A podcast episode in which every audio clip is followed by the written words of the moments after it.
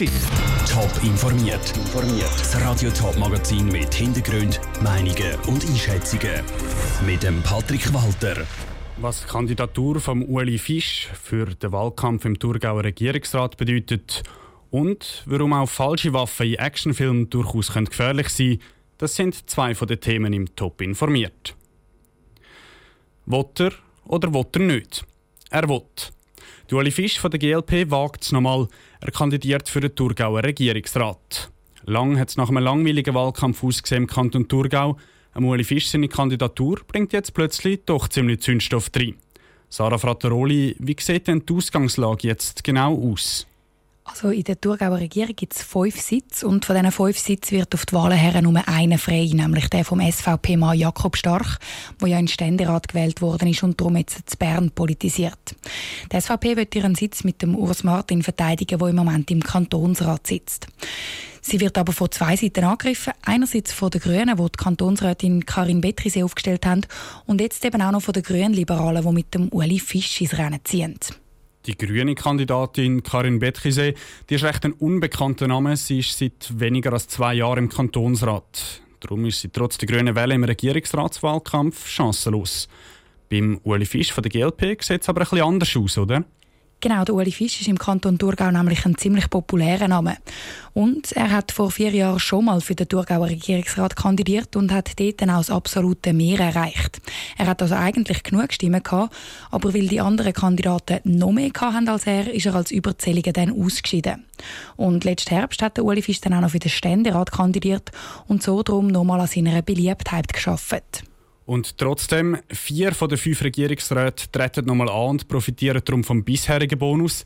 Es ist also unwahrscheinlich, dass jemand von denen abgewählt wird. Und der Sitz, der frei wird, der gehört ausgerechnet der SVP, der stärksten Partei im Kanton.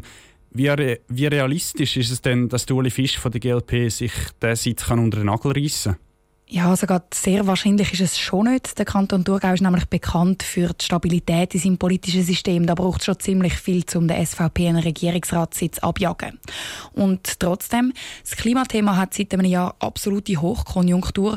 Das dürfte am Uli Fisch von der GLP helfen.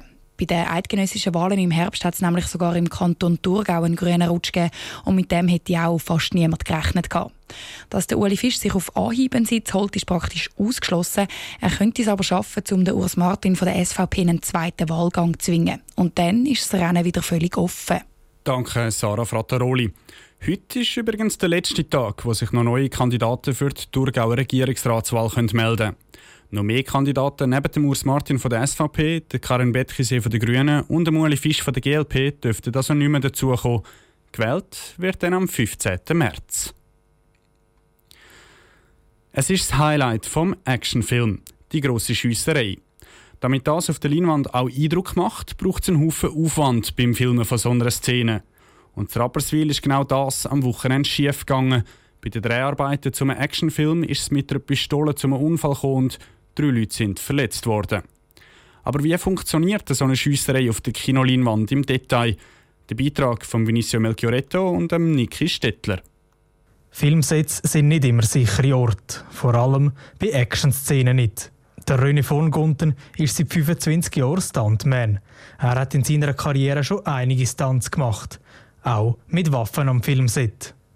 Für die Sicherheit bei so einer Szene ist Amix auch ein Experte vor Ort, sagt der Stuntman René von Gunten. Das ist um einen Profifilmset natürlich ein Waffenmeister da, der speziell mit Waffen und Special Effects macht.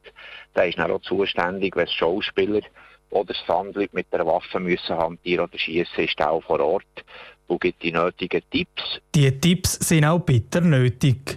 Zwar würden in der Regel keine echte Waffe gebraucht. Es sind eher Schreckschusswaffen, die zum Einsatz kommen. Aber auch die können gefährlich sein, betont der René von Gunten. Wenn man natürlich mit Schreckschusswaffen spielt oder schießt, dass genau gleich vorne Rückstände oder kleine Partikel können rauskommen Also dort ist schon die nötige Vorsicht geboten, wo man an einem Filmset den Leuten darum umstehen, entsprechend Schutzbrillen oder Kopfhörer anlegt. Und genau das könnte auch zu Rapperswil passiert sein, wo sich drei Leute verletzt haben. Letztendlich, sagt der Stuntman, Unfälle können nicht immer passieren. Wichtig sei, dass man den Konsequenzen daraus ziehe. Ich will nicht sagen, es passiert nie etwas, aber wenn mal etwas passiert, und ich glaube, ist es vielleicht nicht schlimm, sollte man dann etwas daraus lernen. Und je nachdem, was es dort passiert ist, gibt es uns vielleicht wieder einen Tipp oder einen Hinweis. So kann ein Filmset immer noch sicherer gemacht werden. Und auf der Kinoleinwand sieht das Ganze dann trotzdem spektakulär aus.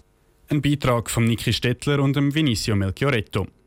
Produzenten vom Film, wo zu Rapperswil gedreht wird, haben übrigens angekündigt, dass sie die Dreharbeiten so schnell wie möglich wieder aufnehmen. Die Kantonspolizei St. Gallen ermittelt in der Zwischenzeit weiter, was genau passiert ist. Top informiert, auch als Podcast. Mehr Informationen gibt es auf toponline.ch.